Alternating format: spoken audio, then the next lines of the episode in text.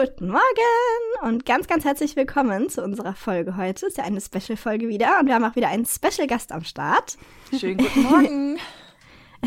genau, die Anna ist wieder bei uns. Wir freuen uns, dass es mhm. nochmal geklappt hat. Weil wir haben es ja in der letzten Folge mit dir schon so ein bisschen angeschnitten, das Thema. Und heute wollen wir das wirklich nochmal ein bisschen wirklich vertiefen. Und zwar das Thema Curvy-Mode. Und natürlich, weil du ja vom Fach bist, was das Nähen angeht.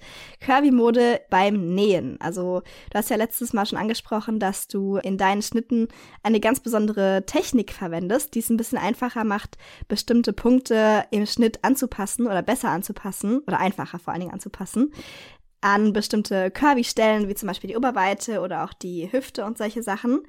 Und ja, uns wird natürlich jetzt brennend interessieren, wie du auf den Trichter gekommen bist und warum du das in deine Schnitte einbaust. Denn du hast ja letzte Woche schon, äh, letzte Woche sag ich schon, in der letzten Folge selber schon gesagt, dass du selber eigentlich gar nicht zu den Curvys gehörst, aber dass sie einen ganz besonderen Platz in deinem Herz haben. Deswegen interessiert uns das natürlich. Oh ja, das hast du sehr schön gesagt mit den besonderen Platzen im Herz. Äh, erstmal aber vielen Dank nochmal für die Einladung, dass ich nochmal bei euch sein darf. Mir hat das auch letztes Mal sehr viel Spaß gemacht und sehr ähm, ich glaube, jeder, der die Folge gehört hat, hat gemerkt, wie die Curvy-Geschichte wirklich ein Herzensthema für mich ist. Ja, wie mhm. bin ich mhm. dazu gekommen? Also eigentlich ist es vor zwei Jahren entstanden. Ich hatte davor meinen Premium-Bereich entwickelt für alle, die sich so ein bisschen intensiver ums Nähen kümmern möchten, die ich so ein bisschen mehr an die Hand nehme und hatte da zu diesem Zweck, weil ich keine eigenen Schnittmuster hatte, hatte immer Schnittmuster eingekauft und da war schon das Problem, dass viele Schnittmuster gar nicht bis in die großen Größen gehen. Also häufig hört es dann bei 46, vielleicht 48 auf, zumindest damals. Da komme ich gerne gleich später nochmal drauf, dass da so ein bisschen der Wandel ist. Aber da fallen dann halt viele Curvys schon mal raus. Also per se, weil einfach in diese Große nicht gradiert wird. Kleiner Hintergrund ist so ein bisschen, dass wer sich so mit Masterbällen mal ein bisschen auseinandergesetzt hat, es häufig so ist, dass Masterbällen in den Größen immer um vier Zentimeter springen bis Größe 46, glaube ich. Und danach springt es um sechs Zentimeter. Und das heißt für Schnittersteller, dass da häufig dann ja Gradierungs Dinge passieren, die den Schnitt so ein bisschen auseinanderschmeißen. Deswegen muss man eigentlich jeden Curvy-Schnitt nochmal neu denken, nochmal neu überarbeiten oder nochmal neue Ideen mit einfließen in der Gradierung, damit man eben diese Sprünge, die man dann in den großen Größen hat, richtig in der richtigen, im richtigen Verhältnis miteinander abstimmt. Denn sonst hat man das Problem, ich sage jetzt mal, wenn man es ins Unendliche verlängert, dass man irgendwann kein Shirt mehr hat, sondern ein Kleid. Und deswegen muss man natürlich gucken, dass das so ein bisschen ja, eingefangen wird, sag ich mal. Und das ist natürlich dann auch ein, ein Kostengrund für viele zu sagen, dass sie gar nicht bis in die großen Größen gradieren, weil es eben mehr Arbeit ist und diese Arbeit möchte bezahlt werden. Und das können sich viele Schnittersteller nicht leisten. Manche wollen es nicht, aber viele sagen einfach, es ist ein Kostenfaktor. Und weil ich keine Schnittmuster in der Größ großen Größe gefunden habe, habe ich also einen ganz großen Teil von nähinteressierten Frauen ausschließen müssen. Also nicht bewusst, aber sie konnten sich halt nicht anmelden, weil das, was ich angeboten habe, für ihre Zwecke ja nicht sinnvoll ist, weil sie eben kein Schnittmuster haben, mit dem sie arbeiten können. Und vor zwei Jahren habe ich dann einfach mal eine Umfrage geschaltet, wie es denn aussieht, wenn ich mich jetzt ein bisschen mehr um Curvy-Mode auch kümmern würde, ob denn da Interesse besteht, dass dann auch jemand im Curvy-Bereich dann eben in den Premium-Bereich mit reinkommt. Und dann würde ich mich entsprechend dann auch darum kümmern, dass ich auch Schnittmuster finde, die in den großen Größen angeboten werden. Und da habe ich eigentlich offene Türen eingelaufen. Also so viele haben dann geschrieben, ja, endlich, dass das ja mal jemand macht und wie toll und so. Ja, und in dem Zusammenhang muss ich dann leider tatsächlich feststellen, dass es echt schwierig gewesen ist, Schnittmuster in großen Größen zu finden, die eben nicht quadratisch praktisch gut sind, sondern sitzen. Weil mhm. sonst war es vorher so, dass es dann ein Fledermaus-Shirt ist oder der Hoodie in, mit überschnittenen Ärmeln, also wo es nicht schlimm ist, wenn Gradierungs- oder Linienführung da jetzt nicht so exakt ist, weil es eben nicht auffällt. Ja, und als ich das dann festgestellt habe, habe ich dann tatsächlich irgendwann entschieden, ich mache jetzt Schnittmuster selber, weil ich keine Lust mehr hatte, irgendwie wild zu suchen, mich mit Leuten auseinanderzusetzen, ob ich die Schnitte nutzen darf und mich dann nachher vielleicht sogar ärgern muss, weil die Schnitte doch nicht so gut sind, wie sie vielleicht auf dem Cover aussehen. Ja, und dann habe ich gesagt, dann mache ich das selber und meine Schnittmuster gehen jetzt bis Größe 58, was für viele immer noch zu klein ist, das weiß ich, aber auch da muss ich tatsächlich irgendwann auch eine Grenze ziehen und die habe ich bei mir bei 58 dann gezogen. Es gibt mittlerweile auch Schnittmusterersteller, die auch noch größer gehen, teilweise bis 68. Aber das sind auch wirklich ganz, ganz wenige. Und wichtig ist mir eigentlich auch, dass die Leute wissen, dass sie, wo, sie ansetzen können, um sich den Schnitt für sich anzupassen. Weil je größer der Körper wird, desto größer natürlich die äh, Proportionssprünge, möchte ich es mal nennen. Also ich trage eine 36, 38, so in dem Bereich bewege ich mich. Wenn ich jetzt ein Verhältnis von Brust zu Taille etwas größer habe, dann sind das ein paar Zentimeter. Bei einer großen Größe, ich sage jetzt mal eine 56, können das aber schon mal 10 Zentimeter und mehr sein. Einfach weil die Proportion oder die Körperfülle natürlich eine andere ist als in einer kleineren Größe.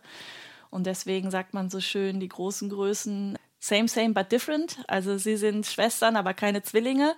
Das heißt, man muss tatsächlich ab einer großen Größe dann nochmal neu überlegen, wie die Proportionen sind, äh, insbesondere wenn es um webware Sachen geht. Das habe ich jetzt bei mir noch nicht, aber ich sage jetzt mal eine Corsage oder so, die bei einer kleinen Größe vielleicht zweiteilig ist. Da geht man dann bei einer großen Größe hin und macht noch einen dritten Teil damit dazu, einfach damit es für den großen Körper auch besser sitzt.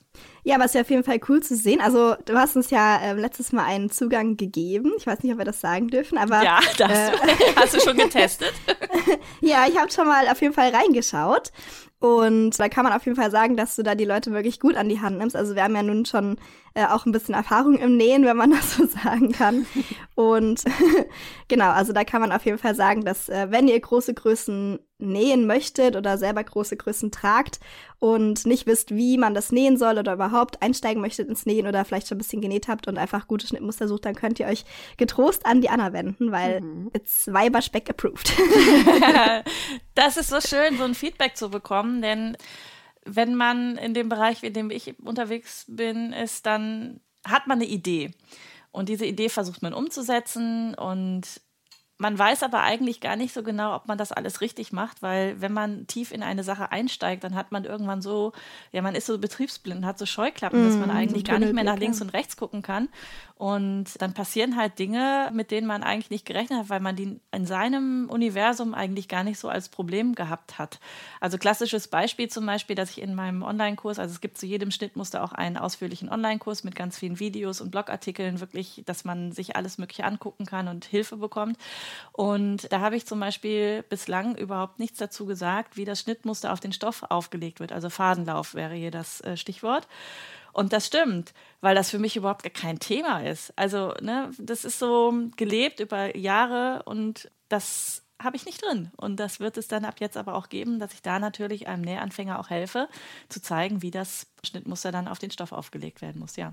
Ja, weil man, klar, wenn man als Nähanfänger ähm, die Seite anguckt, wie, wie, gesagt, wir haben ja jetzt auch mit Augen drauf geschaut, die schon nähen können, aber eben auf, äh, aus der Hinsicht auch drauf geschaut auf eine Seite von jemandem, der es ja nicht gelernt hat. Also das hat mich zum Beispiel sehr beeindruckt, zu wissen, dass du ja eigentlich nicht wirklich Schneider bist oder nicht Nähen im klassischen Sinne gelernt hast, sondern es dir selber beigebracht hast. Und ich fand es sehr beeindruckend zu sehen, einfach den Umfang, äh, den du anbietest, aber halt auch gerade im KW-Bereich zu sehen, dass es wirklich auch ja fundiert die Sachen erklärt sind und fundiert die Schnitte irgendwie erstellt wurden. Das fand ich total cool zu sehen. Also ich bin auch mit, diesen, mit dieser Curvy-Geschichte, um auf das Herzensprojekt zurückzukommen, ähm, auch wirklich sehr, sehr glücklich, dass ich von meinen Curvys, obwohl ich eine 36, 38 trage, angenommen werde und mich mit denen über diese Themen unterhalten darf und sie auch so viel Vertrauen in mich äh, stecken, dass sie mir Dinge zeigen, die sie sonst zum Beispiel keinem zeigen würden. Ich habe ja einmal im Monat eine Nähsprechstunde, die speziell auch nur für Curvys ist, damit man sich in der Zoom-Konferenz auch einfach mal was zeigen kann, weil das ist nun mal einfach so, dass ich äh, aus Fragen, die mir per Mail gestellt werden, nicht immer unbedingt alles beantworten kann, sondern ich muss die Dinge sehen. Und dann werden mir Fotos zugeschickt, die ich dann auch zeigen darf. Und mit diesen Fotos lernen auch die anderen, die daran teilnehmen, weil sie sich vielleicht mit ihrer Figur wiedererkennen und dann auch ein bisschen sehen, was sie denn für ihre Kleidung selber ändern können, damit sie ein bisschen besser sitzt. Und ich finde das einen sehr, sehr großen Vertrauensvorsprung, den ich da genießen darf, weil sie das machen, weil sie mir da vertrauen und ja, wir eine ganz angenehme Atmosphäre haben. Es wird keiner vorverurteilt wegen irgendwelcher Streifen, wegen irgendwelcher Rollen, wegen irgendwelcher Makel, die man da vielleicht hat, Narben, keine Ahnung, sondern es ist einfach ein Körper, der Kleidung haben möchte, die passt. Und darum geht es mir eigentlich. Und da ist es mir dann auch fast egal, wie der Körper dann aussieht. Also das fast bitte streichen, es ist mir egal, wie der Körper aussieht. Denn in dem Moment muss ein, äh, eine Lösung ja hergebracht werden. Und wenn ich an diesen Sommer vor zwei Jahren zurückdenke, wo ich da gesessen habe und das äh, mal einfach in die Community geschmissen habe, ob da Interesse besteht, habe ich wirklich Dinge geschrieben bekommen, wo ich hinten runtergefallen bin, die wirklich unterhalb der Gürtellinie gewesen sind. Ich hatte nämlich auch unter anderem gefragt, ob das dann, ob man denn auch ein bisschen mehr Geld bezahlen würde, weil ich ja ein bisschen mehr Aufwand habe, damit, dass ich ja einen zweiten Bereich erstelle und im Speziellen eben so Curvy-Sachen mache. Und das ist zu dem Zeitpunkt halt deutlich aufwendiger gewesen musste ich mir dann anhören, dass ich eine Dickensteuer erheben würde, weil ich es ja teurer machen würde. Und die Dicken seien ja sowieso schon geprügelt genug, weil sie mehr Stoff brauchen. Und der Knaller war, dass mir jemand schrieb, mit dieser, mit diesem Curvy-Bereich würde ich an den Wortlaut kriege ich gar nicht mehr hin, aber erstens würde ich das Gesundheitssystem damit schädigen, weil die Dicken ja mehr Kosten verursachen durch ihr Dicksein. Außerdem würde ich indirekt ja auch dazu beitragen, dass die früher sterben und so weiter. Und ich habe da nur gesessen und gedacht, ey, was geht denn jetzt bitte schön hier ab? Und dann im zweiten Schritt dann noch mitzubekommen, wie die Curvys sich dann mir geöffnet haben und mir geschrieben haben, was ihnen so alles passiert im Alltag, welche, welche bösen Sprüche sie bekommen, welche Blicke und so weiter. Und ich denke nur so, ey, das kann doch überhaupt nicht wahr sein. Ich, krieg, ich kratze hier nur an der Oberfläche und kriege da schon so einen Mist zugeschickt.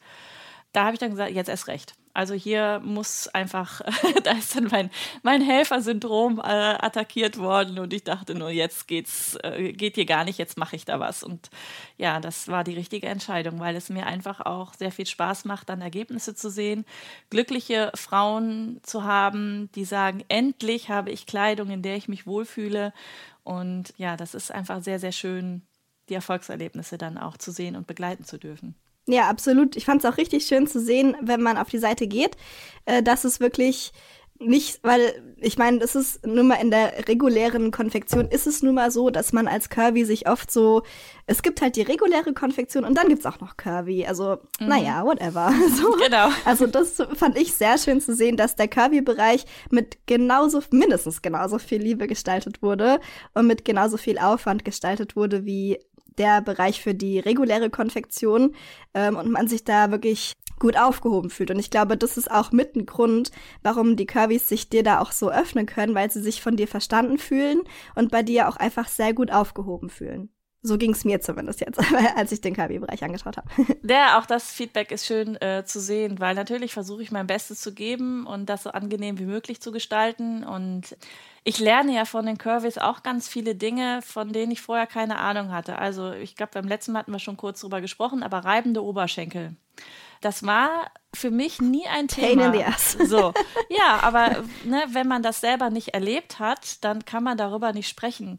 Und deswegen mhm. sage ich nochmal, bin ich so stolz, dass ich überhaupt mit den Curvys mich über Dinge unterhalten darf, von denen ich eigentlich keine Ahnung habe. Also normalerweise spreche ich gerne über Dinge, wo ich dann auch weiß, was ich da gerade tue. Bei den Curvys weiß ich das nicht, aber ich lerne ganz viel. Ich habe jetzt im letzten Jahr eine Hose rausgebracht, die ist so eine, so eine Cargo-Hose, die sitzt ein bisschen tiefer. Wir hatten schon für die Curvys das extra ein bisschen höher geschnitten, weil je nachdem, welchen Bauch man hat, muss da halt auch Platz geschaffen werden, damit der Bauch da auch zum Teil reinpasst.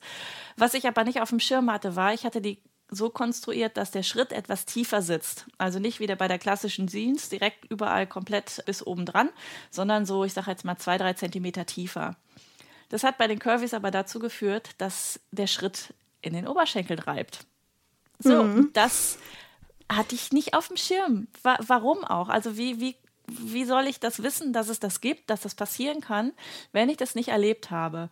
Und das weiß ich jetzt auf jeden Fall, sodass bei dem nächsten Hosenschnitt ich ganz sicher darauf achten werde, selbst wenn ich den, sage ich jetzt mal, für mich tiefer haben möchte, dass ich auf jeden Fall ab einer gewissen Größe das höher konstruieren werde, damit eben dieser Punkt nicht kommt, dass wenn man die Hose jetzt zwei, drei Stunden getragen hat, man sich nachher da wund gelaufen ist.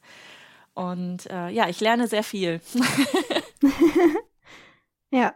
Nee, weil wie gesagt, das fand ich sehr, sehr schön zu sehen, weil zum Beispiel solche Sachen fallen einem natürlich auf. Selbst als Curvy und natürlich auch als jemand, der äh, Schnittkonstruktion gelernt hat, der Nähen wirklich von der Pike auf auch gelernt hat. Und deswegen, das, das ist das, was ich meine, dass die Curvys sich von dir halt auch verstanden fühlen. Ja? Also, dass du, ähm, du hast ja schon gesagt, du lernst auch immer sehr viel, aber es ist ja auch ein Geben und ein Nehmen. Also es ist ja eine Sache, ob du, ob sie dich lernen lassen von ihnen oder ob du es auch annimmst, diese, ja. die, dieses Learning sozusagen. Weißt du? Ja, Ah, es tut mir auch dann in der Seele weh, wenn dann Leute mir dann schreiben, meine Freundin hat gesagt, ich darf das und das nicht tragen, das trägt auf.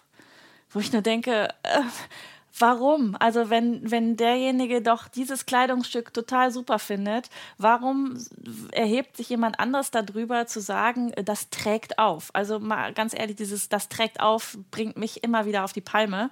Äh, Querstreifen machen dick. Äh, wir müssen darauf gucken, dass wir uns strecken und eine möglichst schlanke Silhouette haben, etc. pp.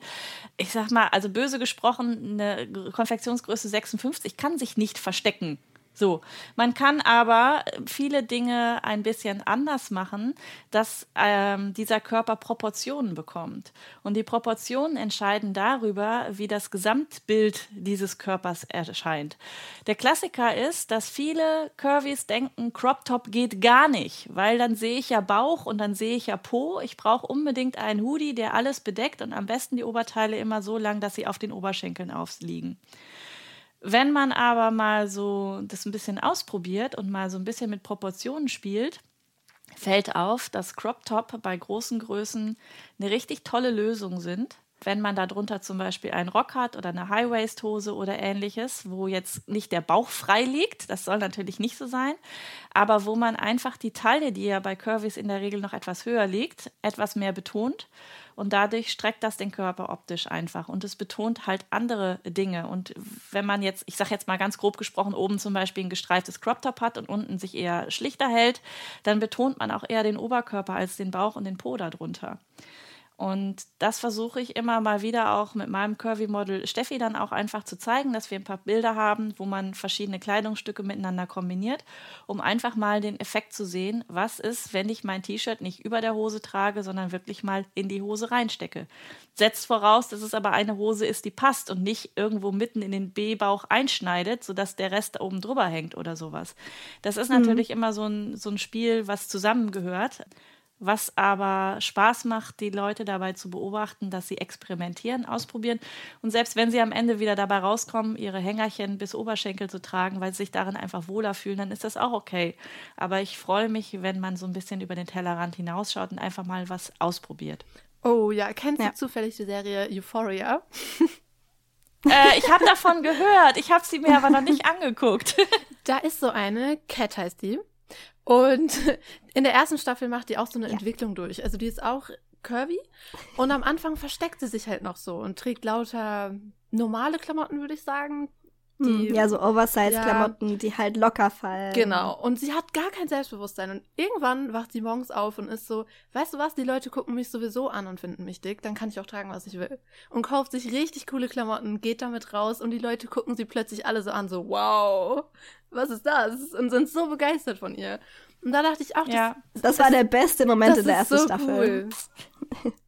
und das, da, da dachte ich auch so, wow, wenn das mehr Leute machen würden, weißt du? Wahnsinn. Ja. Also es wird jetzt von mir ab dem 1. Mai ein Bleistiftrock geben. Und ich finde, der Bleistiftrock ist der, der Klassiker, wo jeder, jedes, jede Curvy-Frau wahrscheinlich erstmal sagen wird, oh Gott, oh Gott, oh Gott, oh Gott. Ich sehe Bauch, ich sehe Po, ich sehe Beine und oh Gott, oh Gott.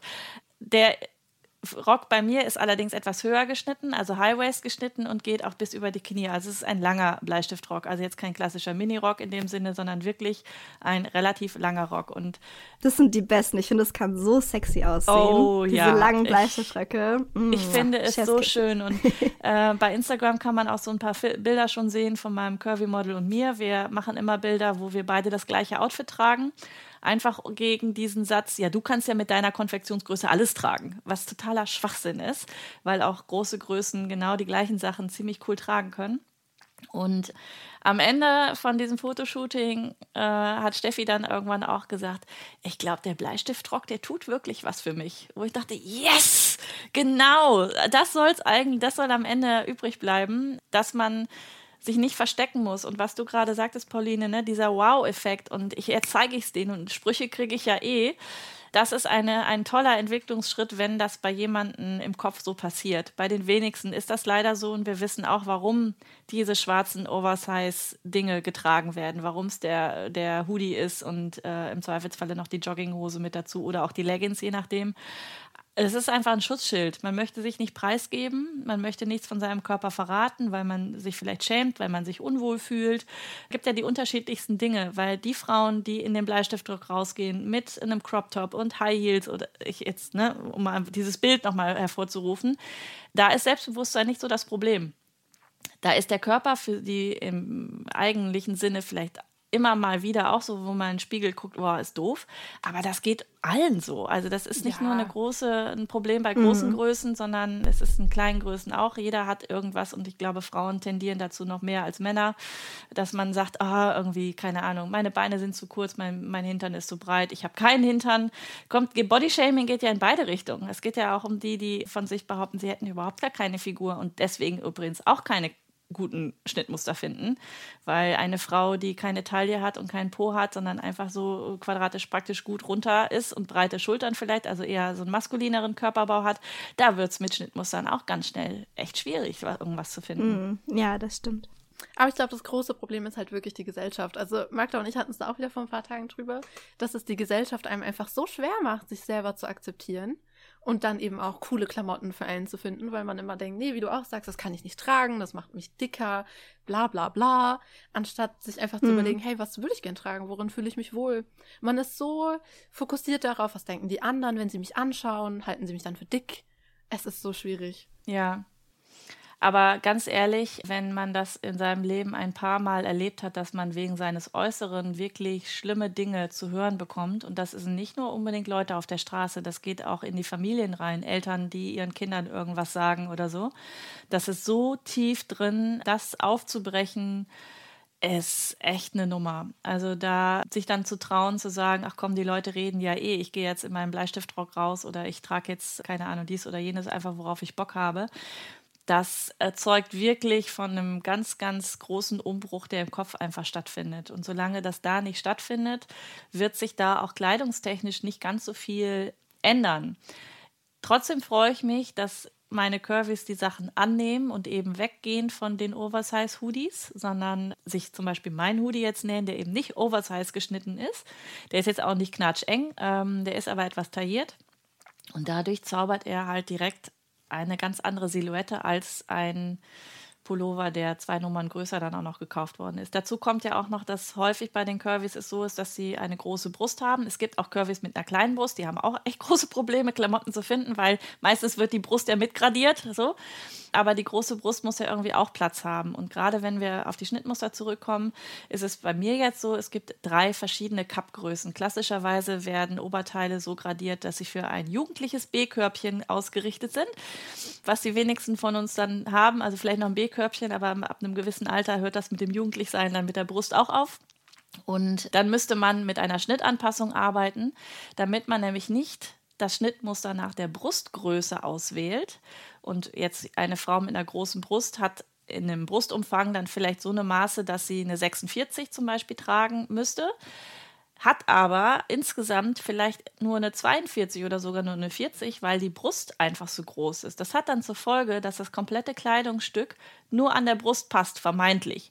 Rücken ist zu breit, Schultern sind zu breit, Ärmel sind zu groß, insgesamt ist es zu lang, weil einfach da auch weniger Körper da ist, wo der Stoff drüber fallen muss.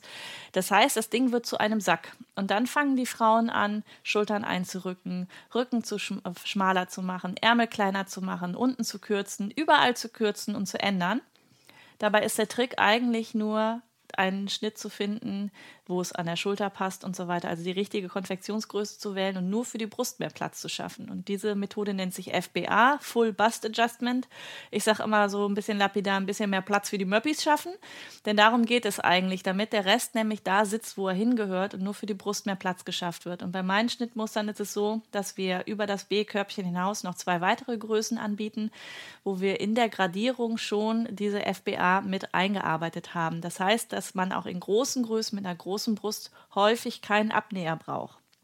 weil einfach das in der Konstruktion schon so mit drin ist und wir die Abnäher dann rausgedreht haben. Das wird jetzt ein bisschen zu technisch, deswegen lassen wir das mal direkt. Aber ähm, es geht auch für große Brustkleidung zu schaffen ohne Brustabnäher, die klassischen an der Seite, die schönen Oma-Brustabnäher, wie ich sie immer nenne. Geht auch ohne. Mhm. ja. Aber was sind denn so deiner Meinung nach die besten Tipps, wenn wir jetzt mal beim Nähen bleiben, für Curvy-Mode? Worauf sollte man achten? Was sind so die besten Tipps und Tricks? Das bezieht sich eigentlich nicht nur auf die Curvy-Mode, sondern das bezieht sich eigentlich generell darauf, wie auf generell auf Schnittmuster. Also man sollte schon gucken, dass das Schnittmuster so in diese Richtung geht, was man auch nachher tragen möchte. Also gerade am Anfang des Nähens ist es sehr, sehr schwierig, anhand eines Fotos oder anderen Designbeispielen zu entscheiden, ob ein Kleidungsstück einem später steht oder nicht. Ganz klassisch, wenn man mit Burda näht. Ich glaube, jeder, der eine Burda-Zeitung gehabt hat und daraus mal genäht hat, wird nachher feststellen, oh Gott, dieses Kleidungsstück tut nichts für mich. Mhm. man kann es aber an den Bildern nicht erkennen, weil bei den Fotos im Zweifelsfalle hinten noch Klammern drin sind in der Wäsche oder ähm, das Model andere Maße hat oder die Proportionen ganz anders sind. Man muss einfach mal anfangen und loslegen und ausprobieren. Alleine die Materialwahl entscheidet so unglaublich über den Sitz des Kleidungsstücks später, was sich gerade Nähanfänger gar nicht so bewusst machen. Wenn ich ein Kleidungsstück aus Sweat nähe oder ein Kleidungsstück aus Jersey dann habe ich zwei völlig unterschiedliche Kleidungsstücke. Beim Jersey passt es gut, bei Sweat sehe ich aus wie Wurst in Pelle. Einfach weil das Material nicht so dehnbar ist wie, also das Sweat-Material nicht so dehnbar ist wie Jersey. Nehme ich aber zum Beispiel ein Viskose-Jersey, kann es sein, dass ich in dem Ding ersaufe, weil Viskose-Jersey einfach viel dehnbarer ist und die, der Stoff sich einfach beim Tragen noch ein bisschen aushängt, weswegen das dann einfach größer wird. Und da einfach mal machen, anfangen, loslegen, ausprobieren gerne Fragen stellen, also im Speziellen, wenn es um meine Produkte geht. Ich biete einen, glaube ich, ganz guten rundum sorglos Paketservice. Man kann mich jederzeit anschreiben, auch in dem Online-Kurs, wenn man da mit drin ist, hat man die Möglichkeit, unter jedes Kapitel eine Frage zu stellen. Die Fragen beantworte ich in der Regel innerhalb der nächsten zwei, drei Tage. Also ich versuche auch euch schnell dann Antworten zu geben, weil das Schlimmste ist, da zu sitzen. Man ist motiviert. Und man kommt nicht weiter, weil man nicht weiß, wie es geht. Dann schmeißt man die Sachen in die Ecke und bis man dann die Motivation wiedergefunden hat, dauert es. Deswegen versuche ich ja. wirklich sehr, sehr schnell zu antworten, damit es dann auch weitergehen kann. Und ein Kleidungsstück, was noch nicht direkt passt, heißt nicht, dass es verloren ist. Einfach mal atmen, Kaffee trinken, Tee trinken, spazieren gehen, nochmal überlegen, äh, was man aus diesem Kleidungsstück vielleicht so machen kann, dass es dann vielleicht doch passt. Also selten sind Sachen wirklich absolut für die Tonne. Selbst wenn das viel zu eng geworden ist, kann man überlegen, dass man seitlich zum Beispiel einen Keil einsetzt, wenn man ein bisschen mehr Bauchplatz braucht oder insgesamt einen Streifen ansetzt, wenn es insgesamt zu klein geworden ist. Wenn man da mit einem Kontraststoff arbeitet, hat man da auch nochmal die Möglichkeit zu sagen, das war so im Schnitt vorgesehen. das muss so ähm, sich einfach nicht so schnell entmutigen zu lassen, dass vielleicht was nicht geklappt hat. Und selbst wenn was nicht geklappt hat, hat man in dem Moment unfassbar viel gelernt, nämlich dass das nicht der Weg war, um ans Ziel zu kommen. Und gerade im Hobbybereich finde ich es auch wahnsinnig wichtig, äh, dass das Ergebnis zählt und nicht der Weg dahin. Also man darf auch mal stümperhaft an Dingen arbeiten. Solange das Ergebnis nachher so ist, wie es einem gefällt, ist der Weg dahin völlig legitim. Ja. Ich meine, man muss ja auch lernen. Also man kann es ja gar nicht von vornherein perfekt machen. Ja. Und selbst wenn man es wirklich von der Pike auf gelernt hat, also das haben wir in der letzten Folge ja, glaube ich, auch schon gesagt, Pauline und ich haben es ja wirklich von der Pike auf gelernt. Und selbst uns passieren manchmal solche nicht Flüchtigkeitsfehler, aber wo man einfach nicht richtig mitdenkt, ja, bei der Stoffauswahl, bei der Schnittauswahl ja. oder lauter solche Sachen. Und das sind dann einfach Learnings, die man einfach mitnimmt, ja, man ärgert sich ja. vielleicht mal kurz fünf Minuten, aber das haben wir, glaube ich, auch letztes Mal schon gesagt, jeder, und ich meine wirklich unausschließlich jeder, der näht, hat, glaube ich, irgendeine Schublade oder eine Box mit alten Projekten, die einfach nicht gut geworden sind. Und wenn man dann vielleicht ein ähnliches Projekt nochmal versucht, dann holt man das raus, guckt sich's an. Ach ja, so habe ich's gemacht, so machen wir es dieses Mal nicht. Wunderbar. genau. Und fängt das nächste nicht. an. Ne? ja. Not today, Satan. Ja, genau. Also das ist wirklich beim Nähen das A und O, und das haben wir letztes Mal ja auch schon gesagt, dass man wirklich, man muss einfach, man kann bestimmte Dinge natürlich lernen, aber, also in der Schule lernen, aber viele Dinge lernt man auch einfach durchs, durchs Tun. Und das ist ja auch das Schöne am Nähen, dass man nie wirklich ausgelernt hat, finde ich. Also man lernt bei jedem Projekt irgendwie noch was dazu. Und wenn es nur Kleinigkeiten sind, die einem dann beim nächsten Projekt wieder in den Kopf kommen und man denkt sich, ja, so machen wir Ja. es dieses Mal. Aber Pauline, um auf deine Frage nochmal zurückzukommen, welchen Tipp ich für die Curvys dann habe. Also ein Tipp ist auf jeden Fall, sich nicht mit vielen Schnittmustern zu überfordern, sondern sich wirklich einmal eine ganze Zeit mit einem Schnittmuster auseinandersetzen und da auch wirklich sich mit dem Thema Schnittanpassung auseinanderzusetzen. Denn die Schnitte, die man kauft, das sind Mehrgrößenschnitte. Die sind aufgrund irgendwelcher Tabellen irgendwann mal entstanden, aber spiegeln nicht den eigentlichen Körper dann im Zweifelsfalle wider. Das heißt, die Schnittanpassung ist kein Übel, sondern ist eine Chance, nämlich die Chance, ein Kleidungsstück zu nähen, was dir nachher passt. Und dann ist es auch völlig wurscht, welche Größenbezeichnung nachher auf dem Schnittmuster gestanden hat, wenn man ein Kleidungsstück hat, was einem passt. Deswegen empfehle ich immer, sich wirklich mit diesem ganzen Thema etwas ausführlicher zu beschäftigen. Und wenn man dann ein Schnittmuster mal an den Körper angepasst hat, kann man anfangen zu spielen. Das ist auch ein Bestandteil von den Online-Kursen, die ich dann habe, dass ich immer Inspiration auch nochmal gebe, was man denn jetzt damit machen kann. Im Speziellen zum Beispiel bei dem äh, Hoodie kann man mit Teilungsnähten arbeiten. Es war jetzt eine ganze Zeit lang total in diese Vs äh, im Ausschnitt dann noch zu haben. Also jetzt kein V-Ausschnitt, sondern dass da so ein, wie so ein Pfeil eingebaut gewesen ist in Kontrastfarben. Color Blocking ist ja auch ein Stichwort. Das kann man dann damit auch machen. Dann sieht der Sweater völlig anders aus plötzlich und man hat aber das gleiche Schnittmuster. Und man sollte nicht immer wieder von vorne anfangen. Ähm, auch was Schnittmusterersteller anbelangt, auch da hat jeder so seine eigenen Vorstellungen und seine eigenen Tabellen und seine eigenen Maßgaben, wie ein Schnitt konstruiert wird, was es dann ein bisschen schwieriger macht, wenn man von Designer zu Designer hüpft und da immer wieder von vorne anfängt. Gerade bei den Curvys ist das viel, viel mehr Arbeit bei der Schnittanpassung, als es bei einer 36, 38 vielleicht ist, wo man vielleicht mal einen Zentimeter an der Schulter wegnimmt oder so. Und wenn man sich die Arbeit gemacht hat, dann fängt es eigentlich erst richtig an, dass man damit spielen kann. Und ja, das zeigt es in den Nähsprechstunden eigentlich auch immer wieder, dass sie sich dann ganz stolz hinstellen und zeigen, guck mal, habe ich gemacht und das habe ich hier hinbekommen. Bei der Hose, die ich da äh, eben angesprochen habe, ist zum Beispiel kein Reißverschluss drin, sondern die ist mit Gummizug was ab einem gewissen, einem gewissen Körperbau ein Problem macht, gerade die Frauen, die sehr schmal in der Taille sind, aber einen sehr großen Popo haben. Dieser Gummibund muss ja über den Popo drüber passen und ab einem gewissen Punkt legt er sich natürlich dann nicht mehr an die Taille an. Oder wenn ich die das Taillenmaß genommen habe, kriege ich den Gummi nicht über den Popo drüber gezogen. Also ist dieses Schnittmuster tatsächlich nicht 100% geeignet für alle, ist mir aber auch erst im Nachgang dann halt aufgefallen. Ähm, aber eine Teilnehmerin hat jetzt das Ganze mit einem Reißverschluss vorne genäht. Also die hat weiter überlegt, wie kann ich das Problem wegschaffen und ja, hat sich dann damit auseinandergesetzt, wie der Bund dann etwas angepasst werden muss, wie jetzt aus dem Fake-Reißverschluss vorne ein richtiger Reißverschluss wird.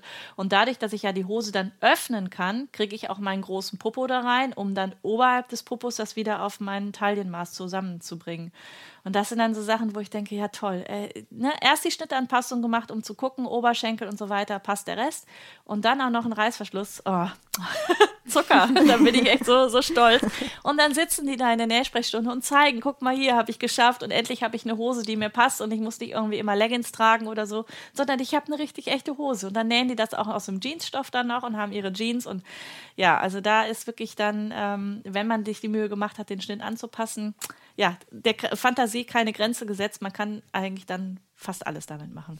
Ja, und das muss man auch nochmal dazu sagen, wenn ihr jetzt gerade irgendwie angefangen habt zu nähen oder auch wenn ihr schon länger näht und immer das Gefühl habt, dass kein Schnitt euch von vornherein passt und ihr müsst immer anpassen, dann ja, behaltet natürlich immer im Hinterkopf, dass Ko ähm, Konfektionsgrößen sind einfach ein fehlerhaftes Modell. Also Konfektionsgröße bedeutet ja, dass du Maße genommen hast. Nicht random natürlich, aber schon scheint manchmal ziemlich random zu sein, äh, die wo ein Maß allen passen soll.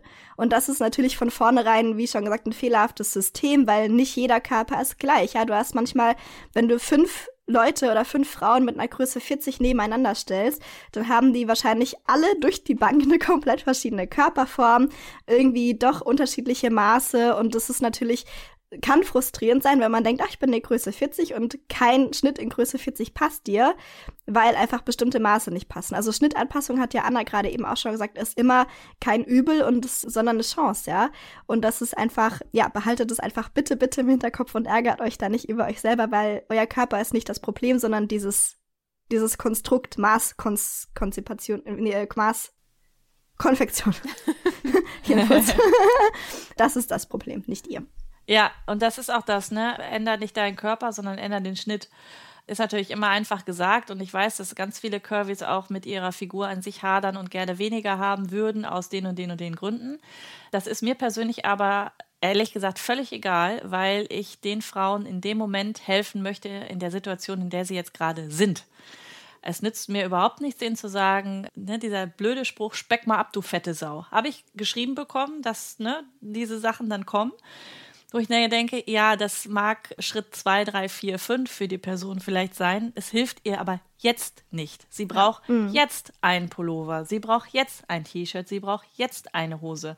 Und zwar eine Hose, die nicht einschneidet, wo nicht das Gummi irgendwo reibt, wo es nicht an den Oberschenkeln reibt oder sonstiges oder wenn man sich hinsetzt, der halbe Hintern hinten rausguckt oder so.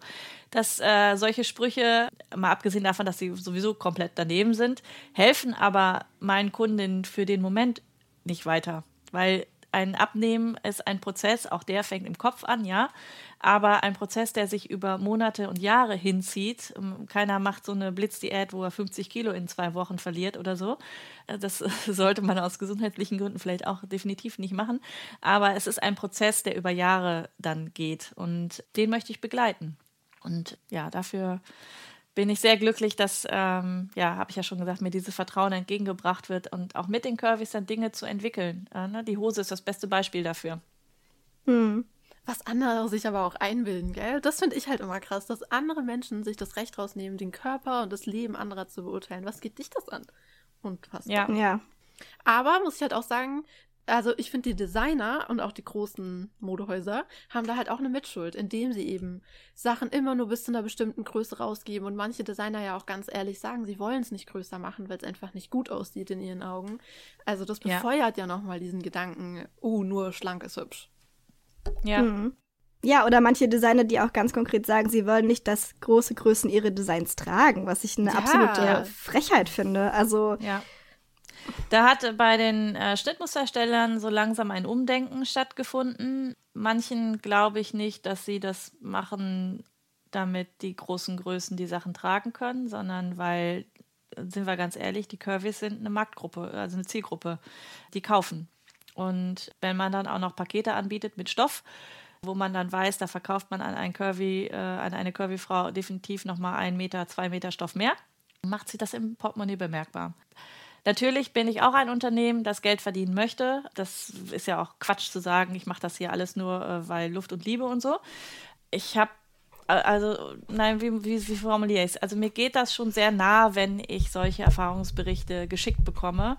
Und es geht mir umgekehrt positiv auch sehr nah, wenn ich eben E-Mails bekomme oder Nachrichten oder die im, in der Nähsprechstunde sagen, wie glücklich sie sind, dass sie jetzt endlich was haben, was ihnen passt. Ähm, weiß ich nicht, ob ich da so ganz alleine mit bin, kann ich mir ehrlich gesagt nicht vorstellen. Ich glaube, dass sehr viele auch empathisch sind. Aber äh, das muss man halt auch so sehen, dass es jetzt viele Schnittmuster auch gibt, weil es eine, eine, ein Markt ist, der kauft. Und Je nachdem, welches Schnittmuster es ist, habe ich ja ganz am Anfang schon mal gesagt, muss man eben gucken, dass man ab einer gewissen Größe die Schnittführung etwas verändert, weil einfach in uns in, ins Unendliche raufgradieren funktioniert nicht. Das wird nachher kein Schnitt mehr, sondern das wird dann tatsächlich ein Sack. Und da den einen oder anderen herauszufinden, wer sich wirklich damit auseinandergesetzt hat mit einer großen Größe und wer einfach nur hochgradiert hat, fällt schwierig. Also das kann man nicht vom Cover aus beurteilen, das muss man tatsächlich ausprobieren. Wenn man einen gefunden hat, einen Schnittmusterhersteller, bei dem ein, zwei Sachen gut funktioniert haben, kann man davon ausgehen, dass die restlichen Schnitte ähnlich gut gradiert sind für einen persönlich. Umgekehrt genauso, wenn man zweimal in die Tonne getreten, äh, gegriffen hat, sollte man die Finger von dem Designer lassen, weil Designer zwar alle mit mehr oder weniger der gleichen Tabelle arbeiten, aber trotzdem eine große Freiheit haben, wie der Schnitt nachher ausfallen soll. Das ist übrigens auch eine Sache von wegen, mir passt der Schnitt ja oder nein. Selbst wenn ich alles richtig gemacht habe, ich habe den richtigen Stoff ausgewählt, ich habe die richtige Konfektionsgröße gewählt, ich habe die richtigen Schnittanpassungen gewählt, kann es passieren, dass dieses Schnitt, äh, dass dieses Kleidungsstück mir an mir selber nicht gefällt. Und damit meine ich jetzt nicht, das tut nichts für mich, sondern ich fühle mich darin einfach nicht wohl. Das kann aber sein, dass der Designer genau das so gesehen hat, dieses, dieses Kleidungsstück nachher. An dem Körper soll das so und so sitzen und man fühlt sich trotzdem nicht wohl, weil der eine sagt, es ist mir zu eng und der andere sagt, es ist mir zu weit. Das muss man auch immer mit im Hinterkopf behalten, dass kein Designer vorher wissen kann, welcher Kunde es lieber enger und wer es lieber weiter haben möchte. Deswegen versuche ich da auch immer zu sagen, entspannt euch ein bisschen, wenn direkt der erste Schuss in die Hose gegangen ist, so nach dem Motto, es gibt kaum jemanden, der sagen kann, ist mir mal eben vor der Nadel gehüpft und ich habe direkt so genäht ohne Änderung. Ja, in den kleineren Größen ist das eher so, dass man nicht viel ändern muss, weil eben die Proportionen nicht direkt so auseinandergehen wie in der großen Größe. Das verzeiht dann ein Schnittmuster halt dann etwas schneller.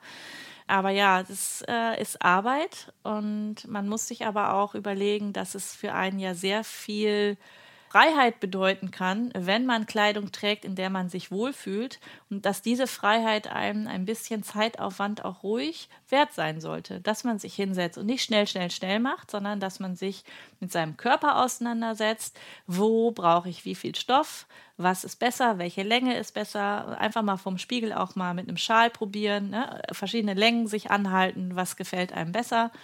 Das tut Curvys häufig weh, sich mit dem Körper auseinanderzusetzen, weil man versucht ja so ein bisschen alles zu verstecken und ne, ich ja, sagte eben, es ist einem unangenehm. Aber in der Regel seid ihr ja alleine zu Hause vorm Spiegel. Es sieht euch keiner. Ihr müsst davon keine Bilder irgendwie ins Internet stellen oder sowas.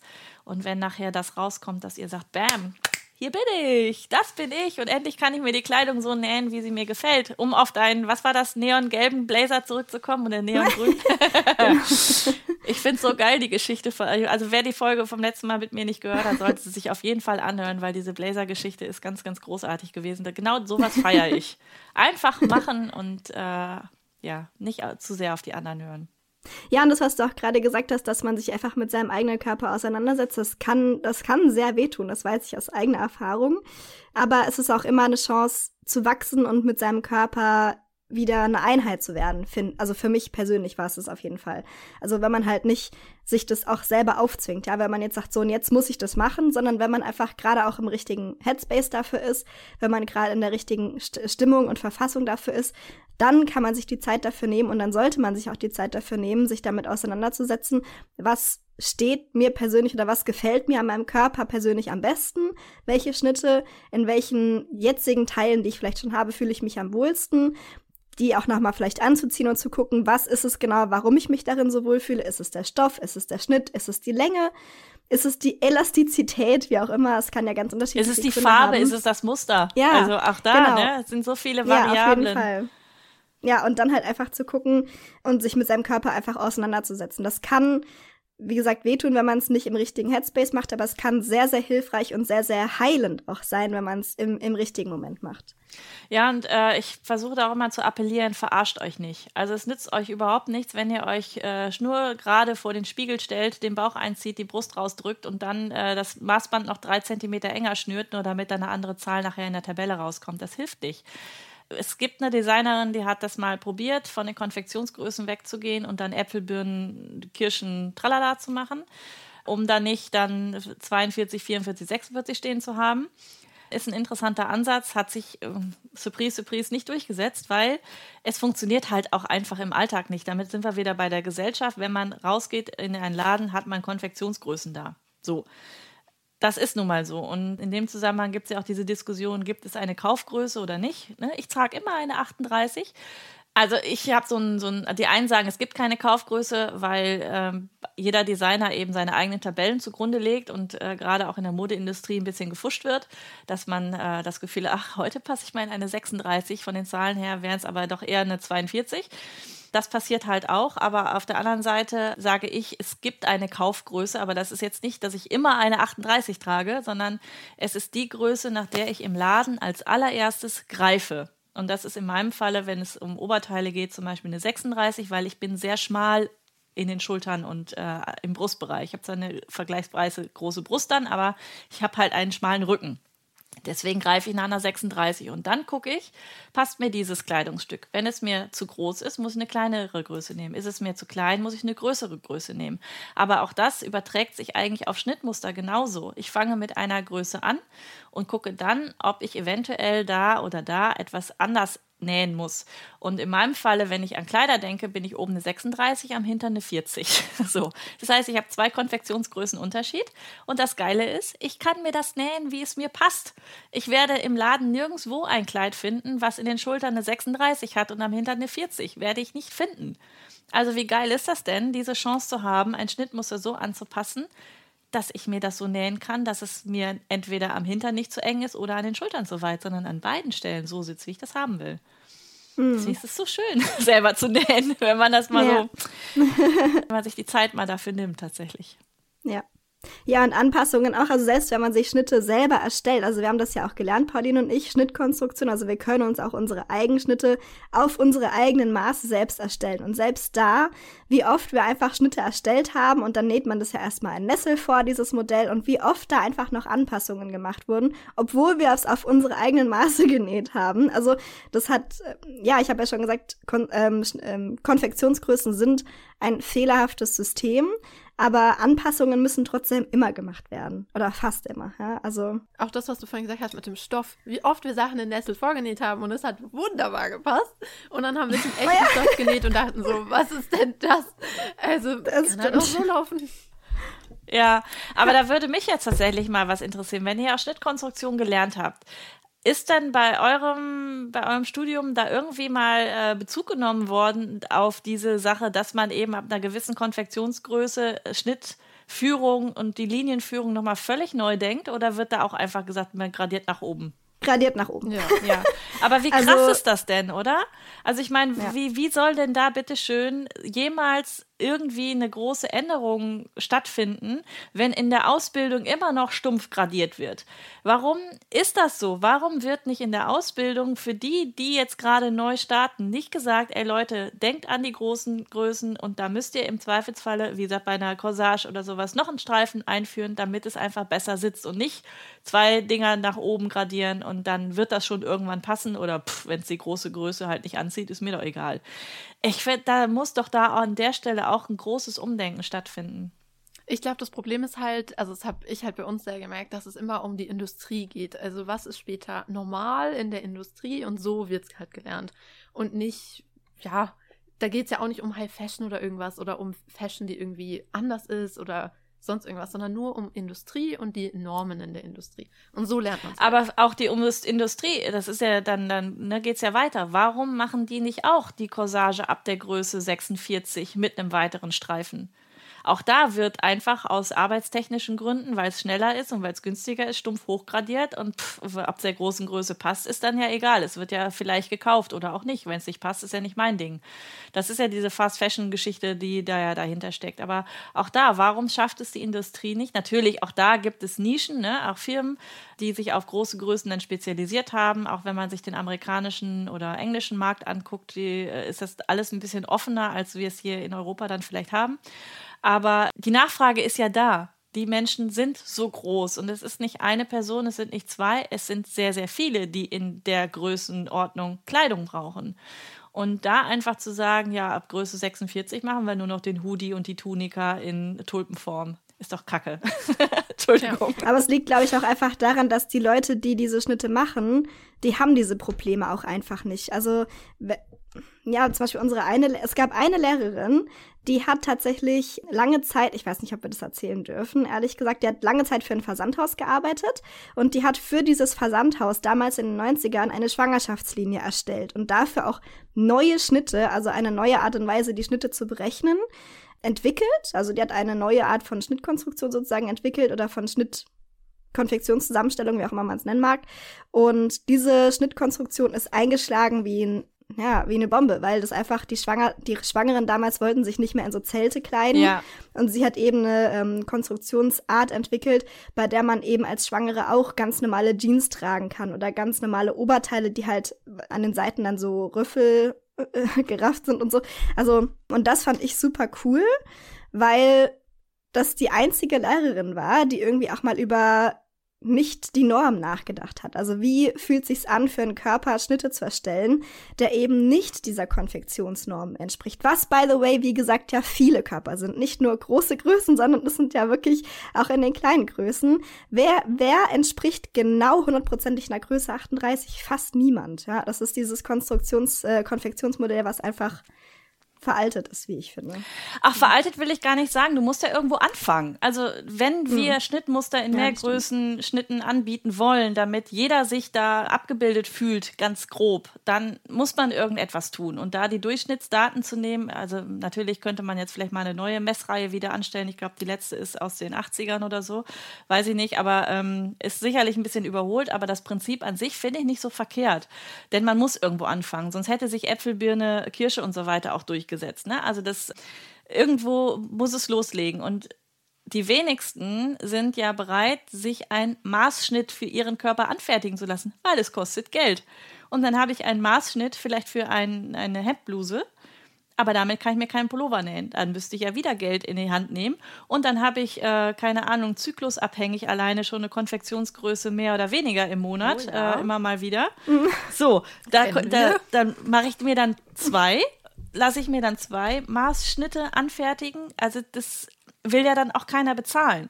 Also der Kunde verlangt manchmal, dass man die eierlegende Wollmilchsau hier erfindet. Ne? Ist mir mal eben von der Nadel gehüpft, weil das das Bild auch ist, was Social Media mäßig irgendwie verteilt wird.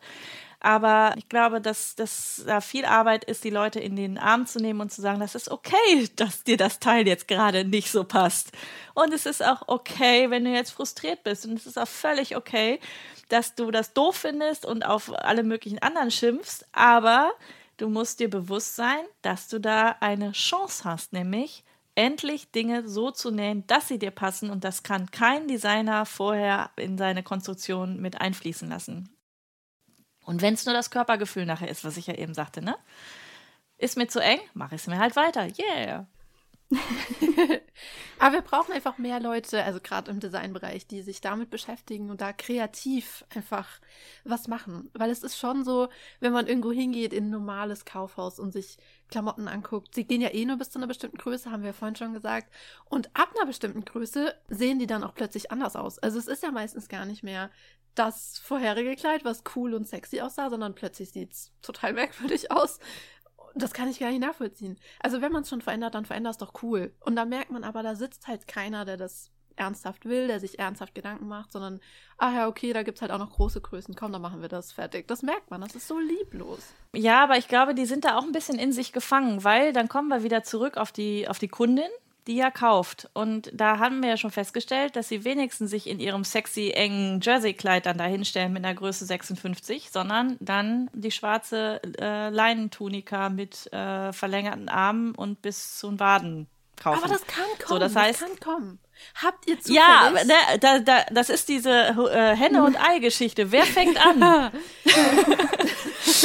So, ein ich Unternehmen, glaube, das, keine Ahnung, 10.000 äh, sexy Kleider in der Größe 58 dahinstellt, wo dann drei von gekauft werden, weil die anderen sich nicht trauen, äh, macht ein Minusgeschäft. Und unterm Strich bleibt es nun mal einfach so, dass wir in einem Leben sind, wo es ums Geld geht. Und dann macht das keiner. Deswegen müssen wir eigentlich im Hobbybereich die Leute viel mehr dazu bringen, zu sagen, ey Leute, näht euch eure sexy Sachen. Und ja, da gibt es mittlerweile ganz viele Schnittdesigner, die eben auch auf große Größen jetzt gehen. Also es ist viel, viel besser geworden in den letzten zwei Jahren. Ganz viele gehen wirklich in die, in die Richtung. Und wenn, wenn man sich dann auch mehr zeigt und sagt, hey, Curvy kann auch bitteschön bam so aussehen, motiviert das wieder andere, die vielleicht nicht nähen, aber auch so ein Teil haben wollen und nachfragen. Also, ne, ich glaube, wir sind hier diejenigen, die die Revolution starten müssen, zu sagen, hier geht's los. Na, ich meine, man weiß ja, was für eine Macht Social Media allein schon hat und Filme und sonst was. Und ich fand, kennt ihr zum Beispiel, das ist so eine Amazon Oh, ich hasse es für Amazon Werbung zu machen, aber es ist so eine Amazon Prime Serie. Nine Perfect Strangers. Okay, schade. Da ist Melissa McCarthy mit dabei. Und normalerweise finde ich, ich habe nicht so viel Filme von ihr gesehen, weil ich, das ist einfach nicht mein Humor. Aber oft ist sie ja auch so mm, angezogen. Wisst ihr, was ich meine? So. Mm. Und in dieser Serie, wow, ist die Frau angezogen. Sie hat eine Taille, es sieht so gut aus. Ich kann es euch gar nicht sagen. Also, vor allem, wenn man sie von hinten sieht, hat sie immer eine richtige Kurve. Also das sieht Wahnsinn aus. Ich war so Aha. begeistert und dachte so, wow, wer auch immer das gestylt hat, wow. Sollte ein Emmy oder was bekommen Serien? Grammy, Emmy, whatever. Sollte eins auf jeden ja. Fall davon bekommen. Ich glaube, es ist ein Emmy. Es ist echt der Wahnsinn. Und wenn mehr Curvy-Frauen sowas sehen und sowas anziehen, das, ich weiß nicht, also mich persönlich würde es motivieren. Also als ich das gesehen habe, wenn ich diesen Körper hätte, ich hätte mich nur noch so angezogen. Wow. Ihr müsst es ja. sehen. Nur, nur für sie. Ihr müsst es sehen. Das ist so gut. ja, aber die hat im Zweifelsfalle auch eine Kostümbildnerin gehabt, die das im Zweifelsfalle dann irgendwie äh, vielleicht selber sogar genäht hat, ne, dass da irgendwie jemand mit dabei ist oder sowas. Natürlich gibt es auch Curvy-Linien, die sich darauf spezialisieren, aber das hat auch an, entsprechend seinen Preis. Und sind wir auch ganz ehrlich, häufig ist es ja auch so, dass, dass dann der Pulli und der Oversize-Pulli übrig bleibt, weil in Ketten wie H&M und Zara, wenn überhaupt diese großen Größen angeboten werden, eben das das Einzige ist, was übrig bleibt. Die Sachen, die aber gut und sexy und toll aussehen würden, direkt das drei, vier, fünffache kosten würden, weil es eben in einem kleineren Label äh, hergestellt worden ist. Und ja, ich glaube, da werden wir die Lösung und die, äh, nicht finden und den Knoten nicht durchschlagen können heute. leider, leider, leider. Aber ich glaube, jeder, der sich diesen Podcast heute anhört, weiß, wir sind hier auf einer großen Mission und versuchen einfach die Menschen glücklich zu machen. Das soll doch bitte schön am Ende auch übrig bleiben. Ja. Oh ja, unbedingt. Ja, auf jeden Fall. Aber ich habe Hoffnung für die Zukunft. Also. also das klingt jetzt, als würde ich permanent nur Fernseh schauen, aber kennt ihr zufällig die, die Kennt ihr zufällig die Sendung zwischen Tüll und Tränen? Mhm. Äh, ja, diese kenne ich, ja. Und früher, als wir noch auf der Modeschule waren, ich war verrückt nach dieser Sendung. Also Brautkleider sind meine Nummer. Uff, ich liebe es. Und ich weiß nicht warum, aber ich war süchtig nach dieser Sendung, obwohl die Brautkleider so grauenhaft sind.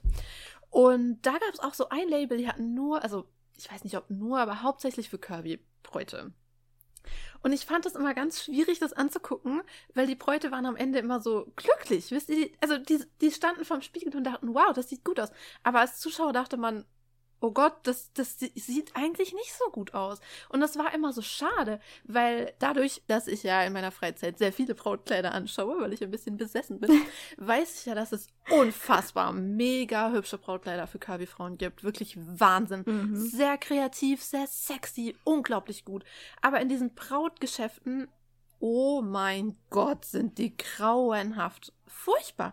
Aber da ist es auch wieder eine Budgetfrage, glaube ich. Also die Kleider, die sie dann meistens gekauft haben, die Bräute sind halt 1000, vielleicht 2000 Euro, wenn ja, du halt wirklich großes Budget hast. Ja, also gerade für die Curvy-Sachen, die Kleider, die du jetzt meinst, die dann wirklich gut aussehen und sexy und gut gemacht und tolle Schnittführung, die kosten dann halt mal 5000 Euro aufwärts. Aber meine ja. Hoffnung ist halt, die Sachen sind ja da. Also die Designer sind ja offensichtlich ja. da, die Entwürfe sind da, also die Sachen sind da. Und meine Hoffnung ist ein bisschen, dass es in den nächsten Jahren so durchsickert. dass die Leute, mhm. wenn sie dann Kleider einkaufen, vielleicht auch mal sowas mitnehmen. Damit die Leute auch mal sowas anprobieren können und sehen, wie mega sie aussehen könnten. Oh mein Gott. oh mein Gott. Im nächsten Leben werde ich ja. Brautkleiddesigner, nur damit ihr es wisst. Es gibt so ah, schöne Kleider. Okay. Und wenn ich dann ja. sehe, was die bei zwischen Tüll und Tränen haben, denke ich mir echt, oh Mann. Das hätte echt nicht Ja, häufig müssen. sind das dann auch in den großen Größen dann Corsagen, die dann alles zusammendrücken, damit eine oh, Taille entsteht. Ja. Aber mit der, mit der Konsequenz, dass es schulterfrei ist und hinten der ganze Rücken über die Corsage oh. drüber gulpt. Wo ich nur denke, so, boah, das kann man wirklich anders lösen. Da bin ich komplett mhm. bei dir. So, aber unterm Strich bleibt die Braut in dem Moment ist glücklich gewesen. So und ja, ja, das stimmt. Dann zu sagen, also ne, dann äh, kann man sich so seinen Teil denken und denken, es hätte auch noch besser sein können, aber das war die beste Alternative für die Braut für diesen Tag, wo sie sich drin wohlfühlt. Und ja, ich gebe dir völlig recht, wir sind hier, ja, es ist eine Mission, dahin zu wirken, dass sich mehr Frauen trauen, die Dinge zu tragen, die sich weniger um das scheren, was die anderen sagen, um andere Leute zu motivieren, das nachzumachen. Das ist übrigens die Mission von meinem Curvy-Model, der lieben Steffi, die irgendwann gesagt hat, nachdem ich diese Curvy-Nummer angefangen habe, ich zeige mich jetzt. Ich mache mir einen Instagram-Kanal auf, ich zeige jetzt, was ich trage, weil wenn ich den Leuten nicht zeige, wie Curvy aussehen kann, woher sollen die es dann wissen, wenn sie es nur bei H&M in ihrem dicken Hoodie gezeigt kriegen? Also müssen wir raus. Sie ist auf einem wirklich tollen Weg, auch für sich selber Dinge auszu, ausfindig zu machen. Wir, wir sagen hier immer, wir spielen so ein bisschen Karneval. Wir hatten jetzt für den Bleistiftrock, äh, der ist in dunkelblau, hatte sie auch noch eine Hemdbluse, die vor ein paar Monaten schon gelaufen ist, auch in dunkelblau. Hat dazu dunkelblaue Pumps gehabt und einen gelben Koffer, also einen Rollkoffer. Und es sieht aus wie eine Stewardess beziehungsweise der Captain von der Lufthansa, der da mit seinem Ding dann da um die Ecke kommt. Und wir hatten einfach beim Fotomachen so unfassbar viel Spaß. Aber ja, es ist am, unterm Strich ist es nachher ein Business-Outfit. Und es sieht so rattenscharf aus, diese Frau in diesem Bleistiftrock mit dieser tollen Bluse oben. Und den Koffer, den schieben wir jetzt mal einfach zur Seite. Aber wenn sie diese Bilder dann zeigt und andere das sehen und das nachnähen und sich auch gut fühlen da drin, dann ist wirklich ein großer Teil schon äh, angestoßen, dass es weitergehen kann. Und das muss mhm. mehr werden. Das Einmal kurz Shoutout, wenn du möchtest, an Steffi. Weißt du, weißt du ihren Instagram-Handle zufällig aus? Ja, äh, Saumtanz heißt sie bei uh, Instagram. Uh, Saumtanz. Wer bei mir auf der Seite ist, äh, wird aber auch regelmäßig Fotos von ihr und mir zusammenfinden, wo ich auch immer verlinke. Also falls da jetzt der Name gerade wieder weggegangen ist. Aber ja, riesen Shoutout für die liebe Steffi von Saumtanz. Du machst mich ganz glücklich, dass wir da regelmäßig diese schönen Fotos machen können zusammen. Süß. Aber ich finde das toll, dass sie das macht. Also man braucht diese Repräsentation. Mhm. Also das, ja. ganz ehrlich, allein schon für Jugendliche. Ich weiß ja noch, wie es war, als wir jung waren. Magda und ich. Ist doch noch nicht das so lange her. Kann doch nicht länger als fünf Jahre her sein, oder? und ich meine, da gab es Social Media noch nicht, Gott sei Dank. Aber schon da, wenn man mhm, Serien Also noch nicht in dem hat, Ausmaß, ja. Also, nee, gar nicht. Ja. Also das gab es einfach noch nicht. Das, ich weiß noch. Ja, also stimmt, so mit 13, 14, ja, stimmt. Das hat noch nicht existiert. Da hat WhatsApp irgendwann mal existiert. Und da war ich schon nicht mehr jugendlich. Also, wir sind alt. also ich bin mit der Mädchen sozialisiert worden. So. Die Mädchen. So, jetzt geht's ja. los. ich, ich habe nämlich mal für die Mädchen gearbeitet und da habe ich auch immer versucht, wenn ich ähm, Aufmacherfotos gesucht habe, da Mädchen rauszusuchen, die ein bisschen mehr am Körper hatten. Weil ich immer dachte, ich weiß ja noch, wie es war, als ich jugendlich war. Und ich war so frühreif ja. und es war so schlimm, weil all meine Freunde so dünn waren. Und wenn du dann Serien geguckt hast, Zeitschriften angeschaut hast, alle waren dünn, alle waren immer super dünn. Das ist so schwer. Und ich kann mir nicht vorstellen, wie das heute für Jugendliche ist, wenn du es auch noch permanent im Internet siehst. Boah. Hm. Also umso besser, wenn es so Leute gibt wie Steffi, die eben auch zeigen, es kann auch anders sein und es kann super hübsch sein. Ja, und äh, das möchte ich auch nochmal unterstreichen. Die Fotos, die wir machen, die sind nicht bearbeitet. Also sie sind in der Helligkeit vielleicht nochmal äh, nachgearbeitet worden und in der Schärfe und so weiter, aber da, da wird kein, kein Po schmaler gemacht und keine Bauchdelle irgendwie wegretuschiert oder sowas. Die Fotos sind so, wie sie sind. Womit wir aber auch bei einem anderen Punkt sind, wenn wir gerade die Zeit noch haben. Don't believe the Internet, ne? Also es kommt immer so ein bisschen drauf an, wie man sich auch stellt. Also ich habe da auch mal ein Reel gemacht, wie, äh, also der Klassiker ist ja, dass man ja besonders toll und schlank aussieht, äh, wenn man ja auch schlanke Beine hat. Und äh, wie, wie schnell das einfach für ein Foto gehen kann, indem man sich gerade hinstellt, die Knie auseinanderzieht, den Popo nach hinten wegdrückt, also das Becken nach hinten wegkippt dann hat man direkt so unfassbar schlanke Oberschenkel im Vergleich zu vorher. Und es ist keine Fotoretusche, sondern es ist einfach die Pose, in der ich mich dann ablichte. Wenn man mit dem Handy fotografiert, ist es ja auch nochmal so ein bisschen, im Selfie-Modus hat man dann immer so eine Fischaugenoptik dann auch nochmal, die auch nochmal den Körper, die Silhouette ein bisschen anders formt. Aber ich fotografiere mit Kamera. Und es ist tatsächlich so, ein bisschen seitlich stellen, ein bisschen Becken abkippen, ein bisschen Brust raus, ein bisschen dies und ne, Taille und bla bla bla. Sieht das ganz anders aus, als wenn ich mich in dem gleichen Outfit an die Bushaltestelle stellen würde. Deswegen ist das natürlich auch eine Sache, das muss man immer im Hinterkopf behalten. Auch selbst wenn ich Fotos nicht retuschiere, gucke ich natürlich drauf, dass die Fotos ansprechend sind.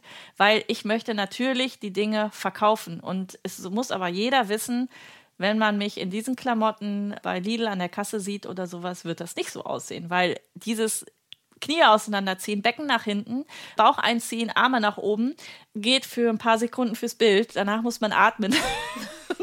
das geht dann nicht mehr. Und man darf sich die Sache nicht von der Sache, Seite auch nicht von der, äh, die Sache nicht von der Seite angucken, weil es ist nur die Optik, wenn es gerade von vorne geschossen ist. Umgekehrt genauso diese ganzen schönen Bilder mit dem knackigen Apfelpopo à la Kim Kardashian.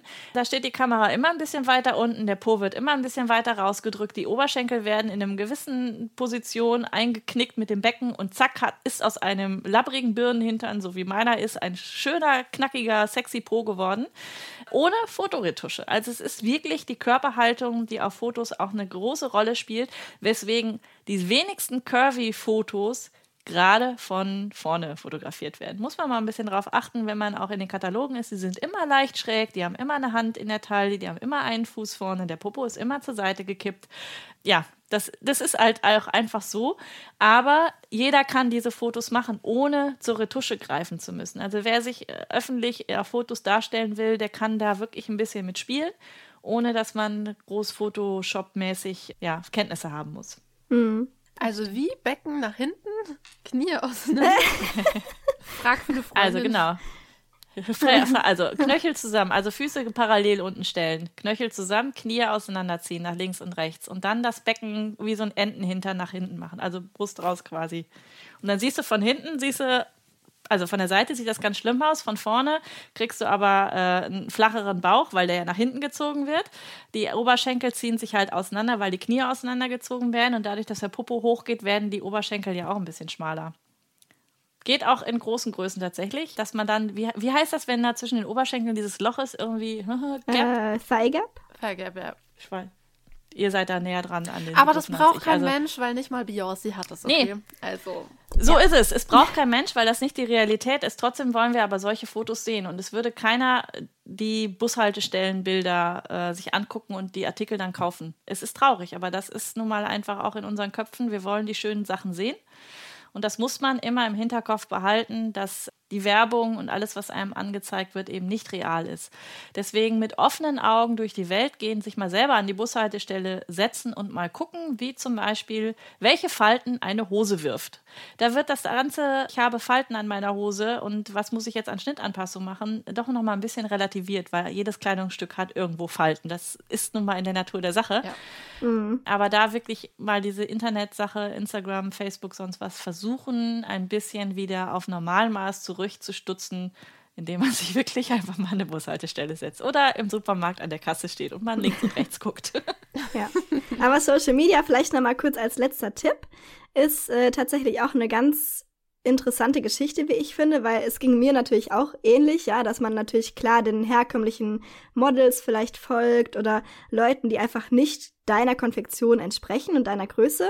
Und ich für meinen Teil habe einfach gefunden oder rausgefunden, dass es mir sehr geholfen hat, ähm, dass Instagram für mich nicht mehr so toxisch war, als ich angefangen habe, Leuten zu folgen, die meinem Körpertyp entsprechen, die ungefähr vielleicht meine gleiche oder ähnliche Konfektionsgröße haben wie ich. Also das äh, hat mir sehr geholfen, mental besser damit klarzukommen. Ja, weil man sagt ja oft so, ja, Instagram ist so toxisch und so. Es kann toxisch sein, wenn du es nicht richtig nutzt sozusagen. Wenn du es aber richtig äh, anstellst und richtig den richtigen Leuten, sage ich mal, folgst, dann kann das auch sehr, sehr schnell sehr positiv werden, wie ich finde. Also ich habe über Instagram schon sehr viele gute Tipps bekommen und sehr viele nette Leute kennengelernt, die im gleichen Boot sitzen, sage ich mal, die auch curvy sind, die auch manchmal nicht wissen, morgens vom Kleiderschrank, was ziehe ich an, ne? Äh, die, ja, also das hat mir sehr geholfen. Das ist ein ja. mega guter Tipp. Also das werde ich auch weitergeben. Das finde ich super. Folgt zum Beispiel. Hätte ich auch selber drauf kommen können. Wie heißt die nochmal? Genau. äh, Barbie. Barbie, ja, die heißt Barbie, ja. genau. Gebt einfach Barbie ein, dann werdet ihr sie finden. Cool, cool, cool. es ist nicht die Plastikpuppe in Pink, sondern die andere. Die andere. nee, das fand ich sehr, sehr hilfreich. Genau. Mhm. Ist auch so. Es gibt einfach coole Frauen, die einen coolen Körper haben, die sehr gut damit aussehen und ja, das ist nur die Gesellschaft, die uns immer irgendwie auf die anderen Körper hinweist. Ganz komisch. Also ich glaube auch, dass das gar nicht äh, schöner Körper, nicht so schöner Körper sein muss. Also natürlich, äh, mein ästhetisches Empfinden hört bei äh, irgendwann auch auf, wenn, keine Ahnung, eine Person 150 Kilo überschritten hat oder sowas. Da wird es, was die Ästhetik anbelangt, bei mir tatsächlich dann auch ein bisschen schwierig. Und natürlich habe auch ich die Gedanken im Kopf, wenn ich jemanden sehe, oh Gott, was hat der denn an oder was hat die denn an oder sowas. Aber dadurch, dass ich mich mit dem Thema ein bisschen mehr auseinandersetze, macht das auch sehr viel mit mir und meinem Kopf, dass ich die Gedanken zwar immer noch habe und die muss man auch haben dürfen, die will ich auch keinem verbieten. Es ist aber die Frage, was man dann mit diesem Gedanken im Anschluss dann macht kotze ich denjenigen direkt an, äh, hier, wie siehst du denn aus? Oder denke ich mir einfach, ich würde es anders machen, aber derjenige ist ja morgens so aus dem Haus gegangen. Wir hatten das in der letzten Folge ja schon mal. Ich unterstelle niemandem, der auf der Straße ist, dass er in den Spiegel geguckt hat und hat gesagt, boah, das geht gar nicht. Ich gehe jetzt mal einkaufen. Sondern jeder guckt in den Spiegel ja. und sagt, ist okay, reicht. Damit gehe ich vor die Tür. Und dann soll das für mich auch okay sein. Also natürlich gibt es viele Leute, die sich da nicht drum kümmern, aber die kümmern sich auch nicht drum. Also ganz ehrlich, wie gut geht's denen? Also, mhm. dass sie dich wenn die sagen, ist mir doch egal, wie ich aussehe und was die anderen Leute sagen, pff, ich stehe jetzt so. Aber das ist, ja, deswegen versuche ich da mit den, mit meinen Gedanken da etwas anders umzugehen, indem oder mehr darauf zu gehen, derjenige wird schon seine Gründe haben, warum das so ist. Und ich möchte da nicht diejenige sein, die sagt, äh, sieht scheiße aus. Also wenn man mich hm. fragt, kriegt man meine Meinung auch definitiv, aber ungefragt äh, nicht, nee. Tut man ja auch selten an der Supermarktkasse, den hinter einem zu fragen. Und wie finden Sie mein Outfit heute? Sollte man eigentlich viel öfter machen, oder? Ich habe der Dame von der Post letztens gesagt, dass ich ihre Jacke ziemlich scharf finde. Die hatte so eine tolle mhm. Jacke an, die ich an dieser Frau auch definitiv nicht erwartet habe. Und die hat gelächelt und die war fröhlich und die, ihre Stimme ist direkt höher geworden. Ja, warum denn den Leuten nicht einfach mal sagen, sie sehen toll aus? Äh, ja. Tut man sich doch nicht weh mit. Sollen wir mehr machen. Ja. Das, macht das ist natürlich die Kehrseite der Medaille, genau, dass man halt, wenn Leute vielleicht nicht ganz so ästhetisch ansprechend aussehen, das für sich behält. Aber andersrum finde ich, kann man genauso gut, wenn Leute eine Frisur haben, die ihnen super gut steht oder eine rattenscharfe Jacke anhaben, wie jetzt zum Beispiel deine Postdame, dann kann man das ruhig auch mal sagen. Ich mache das auch öfter mal, muss ich zugeben, dass ich einfach Leuten ein Kompliment mache, weil man weiß ja selber, wenn man, wenn man selber Komplimente bekommt, es kann einfach den ganzen Tag zum Positiven verändern, wie ich finde. Und warum, wenn jemand anders wirklich genuinely, also wirklich äh, von Herzen das Kompliment kommt und derjenige hat wirklich eine coole Jacke an, warum soll ich das demjenigen nicht sagen? Ja, ist doch. Ja, freut man sich selber ja auch drüber. Und wie sagt man, bricht ja. sich keinen Zacken aus der Krone, äh, man tut damit keinem weh, indem man jemandem was Nettes sagt. By the way, ihr seht auch zauberhaft aus heute. Oh, Dankeschön, gleichfalls. Dankeschön. Aber dann würde ich sagen, war das doch eine sehr, sehr schöne Folge. Mhm sehr, sehr hilfreich, hoffentlich für den einen oder anderen für euch da draußen. Sehr, sehr entertaining, mindestens hoffentlich. ich hoffe ich auch. Kommt gerne bei mir vorbei, schaut euch um, stellt eure ja. Fragen, lasst euch inspirieren. Und ja, wie gesagt, und gerade der Mitgliederbereich, also natürlich auch auf dem Instagram von Anna, dürft ihr sicherlich auch gerne folgen. Aber auch der Mitgliederbereich können wir, es ist Weiberspeck approved. Ihr könnt äh, mit, mit gutem Gewissen dort eure Schnitte herbeziehen, zum Beispiel, gerade wenn ihr curvy seid. Also Haken dran, check. yeah! Dankeschön. ja, genau. danke, dass ich euer Gast sein durfte heute wieder. Sehr, sehr gerne. Natürlich, immer Vielen gerne. Dank dir, dass du dir die Zeit genommen hast. Ja, danke schön. Dann würde ich sagen, wir hören uns bestimmt ganz bald wieder. Mhm. Da würde ich mich sehr freuen. Ist immer sehr kurzweilig mit euch. ja. Bis zum nächsten Mal. Folgt uns gerne natürlich auch auf der Streaming-Plattform eures Vertrauens, damit ihr keine mhm. Folge mehr verpasst. ist ja manchmal, haben wir schon ein paar Mal jetzt gesagt, manchmal überkommt es uns einfach. Ja? Wenn wir so denken, ach, darüber könnte man noch eine Folge machen, dann nehmen wir die auf und dann zack, boom, habt ihr die auf eurer Streaming-Plattform und ja, wir haben es vorher nicht angekündigt. Das kann schon mal passieren, deswegen folgt uns gerne, damit ihr keine Folge mehr verpasst. Folgt äh, uns natürlich auch gerne auch auf Instagram. Anna haben wir gerade schon gesagt, aber wir sagen es gerne nochmal. Folgt auch gerne Anna auch auf Instagram. Und da würde ich sagen, haben wir uns in der nächsten Folge wieder. Mhm. Bis dann. Tschüss. ciao, ciao.